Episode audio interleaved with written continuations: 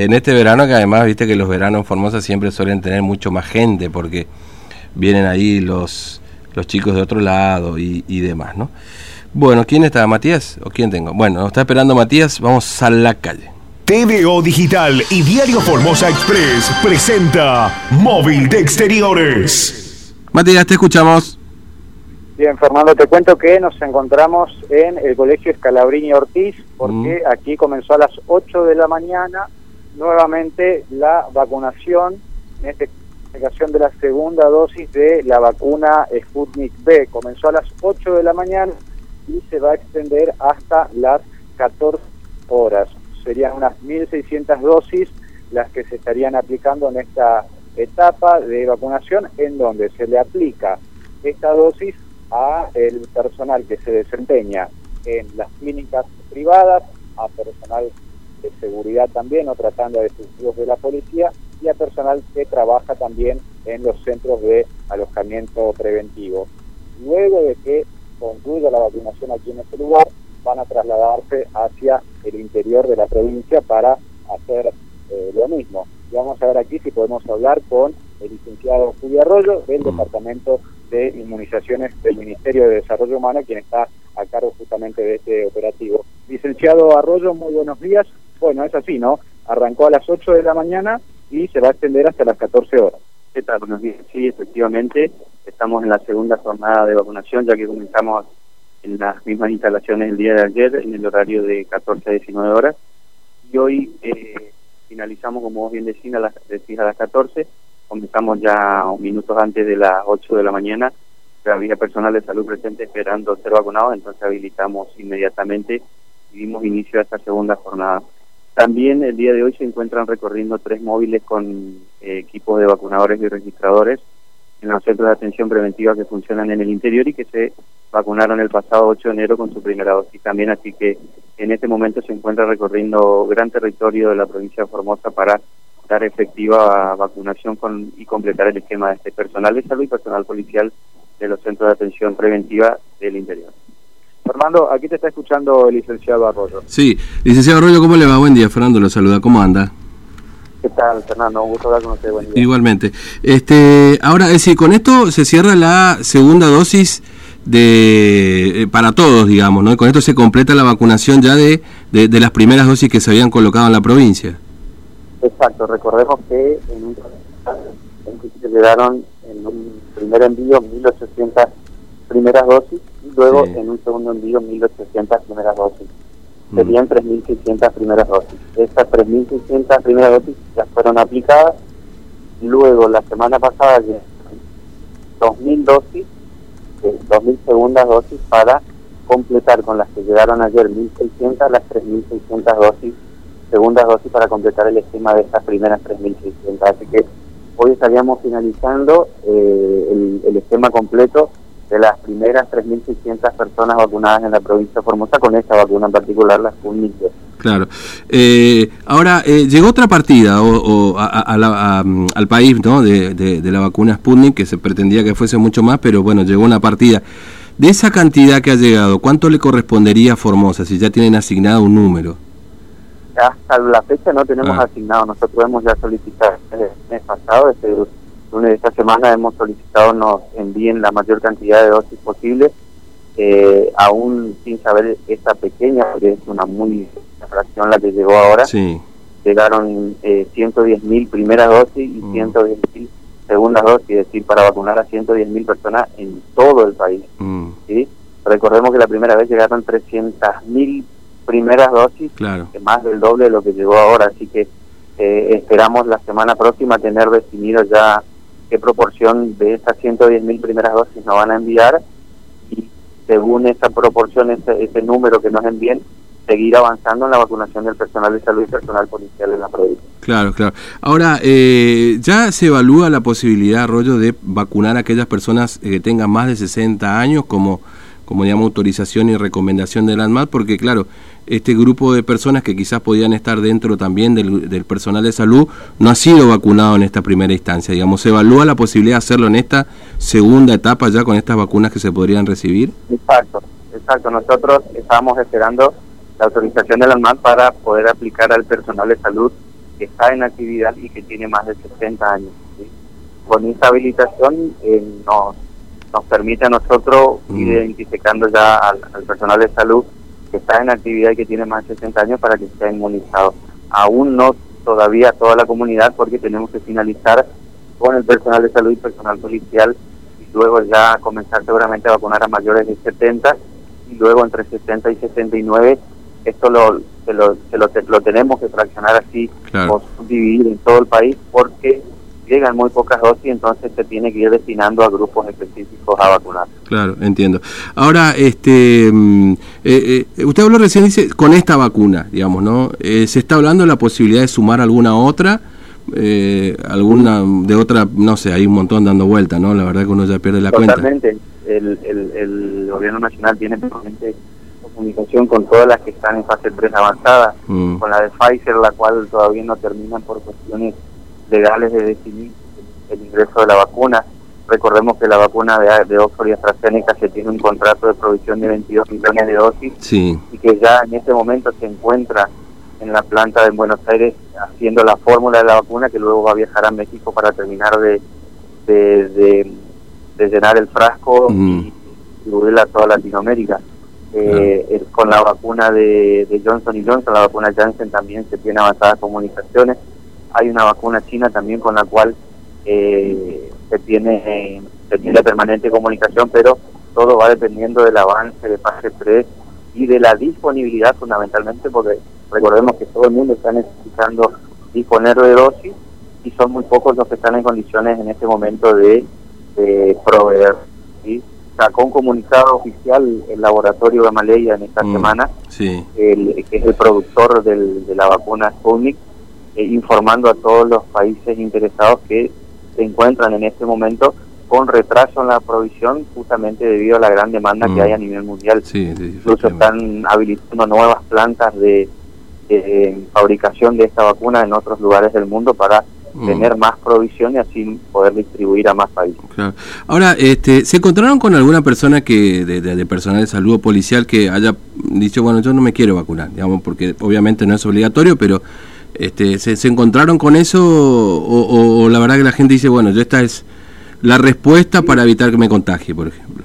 No, sí, efectivamente, hubo, hubo un par de, personas hasta ahora que han manifestado voluntariamente no recibir esta vacuna y mm. por supuesto se, se, ha tenido consideración de, de, su voluntad ya que esta vacuna no es no es obligatoria lo que sí se le explica y de muy buena manera a la persona que entienda de que va a continuar en riesgo eh, de, contagiarse y de contagiar a otras personas también. Así que mm.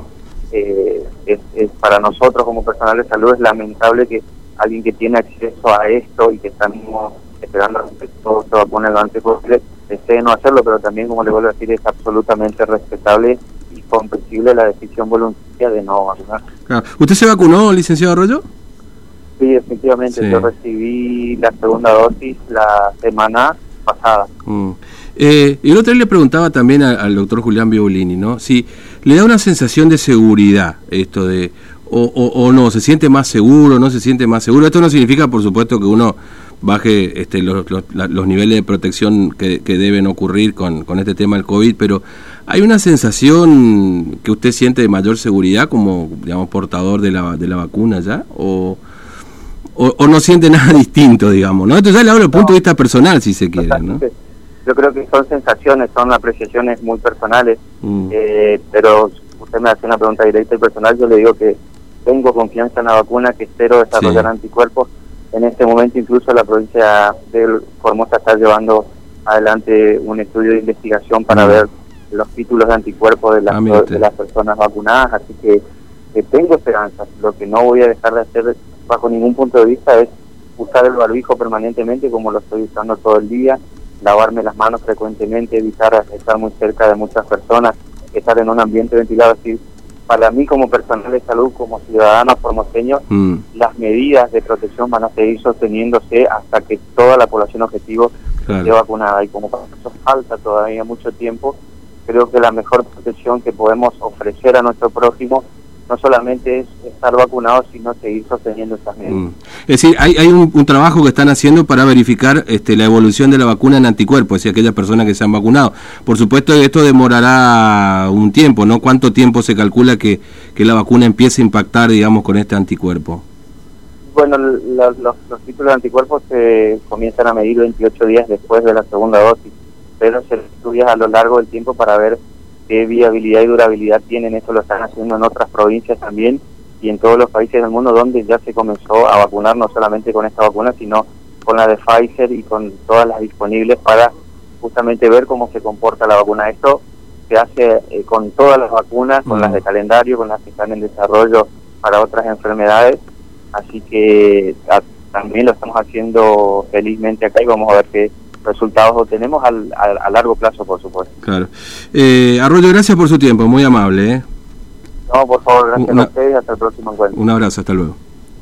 Bien, le agradecemos aquí al licenciado Julio Arroyo, que siempre tiene la amabilidad de atendernos en medio de... Siempre nos cuenta alguna cosita que, que es muy interesante, ¿no? Porque la verdad que este, tiene que ver eh, con, este eh, estudio que están haciendo para ver cómo es el desarrollo de anticuerpos para las personas que, que ya se colocaron la vacuna, ¿no es cierto? por supuesto la Sputnik que es la que tenemos y que bueno, es, me parece que es un dato interesante también para evaluar cómo se viene desarrollando todo esto, ¿no?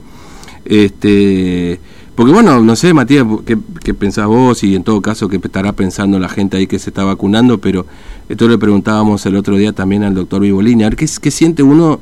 Ya no hablamos de, decir, a ver, entró la vacuna y estoy sintiendo que tengo anticuerpos, no, desde, desde lo emocional, si se quiere, ¿no? Porque obviamente estamos atravesando un momento todos, 10 meses, 11 meses ya de esto, y como decir, a ver, ¿a dónde está la puerta de salida? este y no sé, da la sensación de que la vacuna es esa puerta de salida, entonces cómo a ver cómo lo están sintiendo, cómo lo toman, digamos, desde ese lugar, ¿no? Sí, nosotros siempre que venimos, Fernando, porque obviamente no es la primera vez que lo hacemos, siempre dialogamos por ahí con personal de salud o los efectivos de la policía que se aplican la vacuna y, y todos señalan lo mismo que señaló el licenciado Arroyo, ¿no? le da cierta seguridad para poder desempeñarse, o le da mayor seguridad, es la palabra correcta, para poder mm. desempeñar sus funciones, pero eh, son conscientes de que de todas formas tienen que eh, mantener los cuidados preventivos, ¿no? Eh, porque, bueno, la gente que se aplica la vacuna, luego uno puede observar en el desempeño de sus funciones cómo siguen cumpliendo con todos los protocolos, pero sí abre como esta puerta, si se quiere, de esperanza de que en el menor tiempo posible todo pueda llegar a la normalidad de antes. Esto obviamente va a demorar bastante, por más que se, cumpla con eh, la, aplicación de la vacuna a todo el, personal objetivo, salud, eh, policías, personal de riesgo, etcétera. Pero por lo menos un poco de esperanza de decir ya se inició el proceso. Y esto lo hablamos con personal de salud y con los policías que se aplicaron la vacuna en esta primera etapa de, del mm. esquema de vacunación que hay en todo el país, que se va a demorar un poco, ¿no? Porque llegaron al país menos dosis de las que eh, se, llegaron para concluir con este primer esquema, con esta primera etapa del esquema de vacunación. Pero transmiten todos, tomando las personas con las que dialogamos, prácticamente lo mismo que dijo el licenciado Arroyo. Mm. Sí, eh, lamentablemente eh, esto del manejo de la comunicación también en, en, este tiempo que estamos atravesando, que por supuesto como es un tiempo de pandemia y eh, justamente ayer escuchaba a algunos especialistas que hablaban de eh, que la comunicación es importantísima en este momento que estamos atravesando y, lamentablemente no ha sido buena tampoco por parte del gobierno nacional en el tema vacunas, ¿no? Porque ha generado una expectativa que no se cumplió, ¿no? Con millones de vacunas que no están llegando. Que es cierto, en, el mundo se está debatiendo esto, obviamente, porque la capacidad de producción que tienen este, las los laboratorios de, de, las vacunas, lógicamente, no alcanza la demanda este, que hay en el mundo, pero en definitiva no es lo mismo decir, van a llegar en enero, febrero, de 10 millones de vacunas y después te terminan llegando 200 mil. ¿Entendés? Entonces, eh, prometer lo que no se puede cumplir o prometer, como siempre decía mi, como me decía a mí, la plata la tenés que gastar cuando la tenés en la mano. Claro, no, eh, y eso es un poco lo que, lo que, bueno, genera también esta situación. Se generó esa expectativa de, bueno, para enero vamos a tener no sé cuántas, 3 millones de dosis, creo que había dicho el gobierno nacional. Bueno, finalmente esto no, no se cumplió y esto va a, demorar un poco el esquema de vacunación. Recordemos que mm. todo estaba previsto como para que en el mes de julio, junio, si todo marchaba bien en popa, ya se concluya con la etapa de vacunación de todo el grupo eh, destinado para hacerlo, ¿no? Eh, sanidad, sanidad, seguridad y personas de grupo de riesgo, entiéndase mayores de 60, 70 años o personas de 18 a 60 años que tengan algún tipo de enfermedad eh, de base, ¿no? Pero este retraso obviamente va a hacer que seguramente esto se eh, atrase un poco también y se extienda un poco más eh, en el tiempo. Pero eh, más allá de todo eso, eh, hablando con la gente de acá, por lo menos es como que se extiende un poco la, la, la, esperanza un poquito más allá en el tiempo. Pero aquí, bueno, sostienen que se está iniciando algo para poder salir lo antes posible de esta situación. Más allá por ahí de las personas que no se quieren aplicar la vacuna o que no se lo han aplicado por distintos motivos y razones particulares, pero es el porcentaje mínimo de las dosis que han llegado, porque recordemos que en su momento también indicaron que no hubo un porcentaje de pérdida, teniendo en cuenta que las vacunas son multidosis.